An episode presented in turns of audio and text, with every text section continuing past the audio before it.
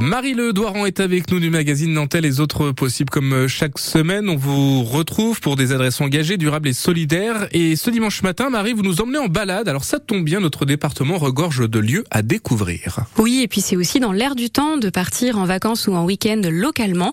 Ça peut permettre par exemple de limiter son empreinte carbone. Sauf que quand on veut partir à l'aventure, on ne sait pas forcément par quel bout s'y prendre.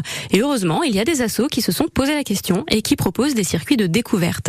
C'est le cas par exemple de la Fédération des Amis de l'Erdre, qui organise des sorties thématiques autour de la faune et de la flore.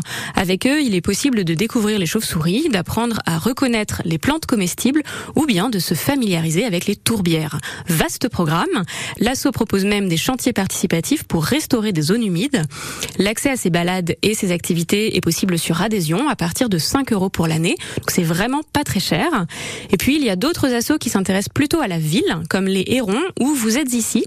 Alors les Hérons vont proposer des balades à travers les quartiers populaires de Nantes, à la rencontre des habitants et habitantes, d'artistes, d'associations. Le principe, c'est de faire découvrir les richesses de la ville à travers le regard de celles et ceux qui y vivent.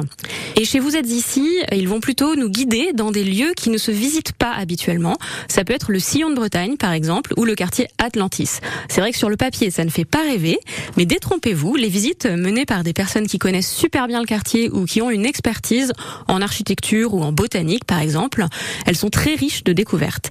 Il ne me reste plus qu'à vous souhaiter une bonne balade. Merci beaucoup Marie Le la Fédération des Amis de l'Erdre et les Hérons. Ce sont deux des 600 idées que vous pouvez retrouver dans le guide Nantes durable et solidaire.